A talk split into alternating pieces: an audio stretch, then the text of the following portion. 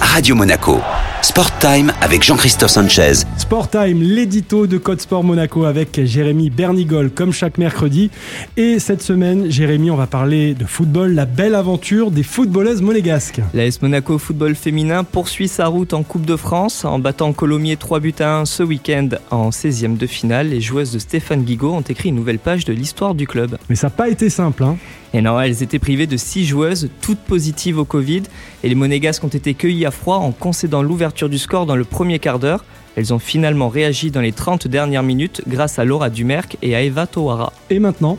Et maintenant, il ne reste que des grosses équipes en huitième de finale.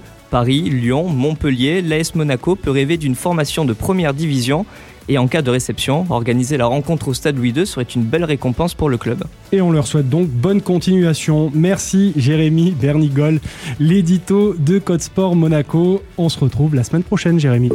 Radio Monaco. Sport Time avec Jean-Christophe Sanchez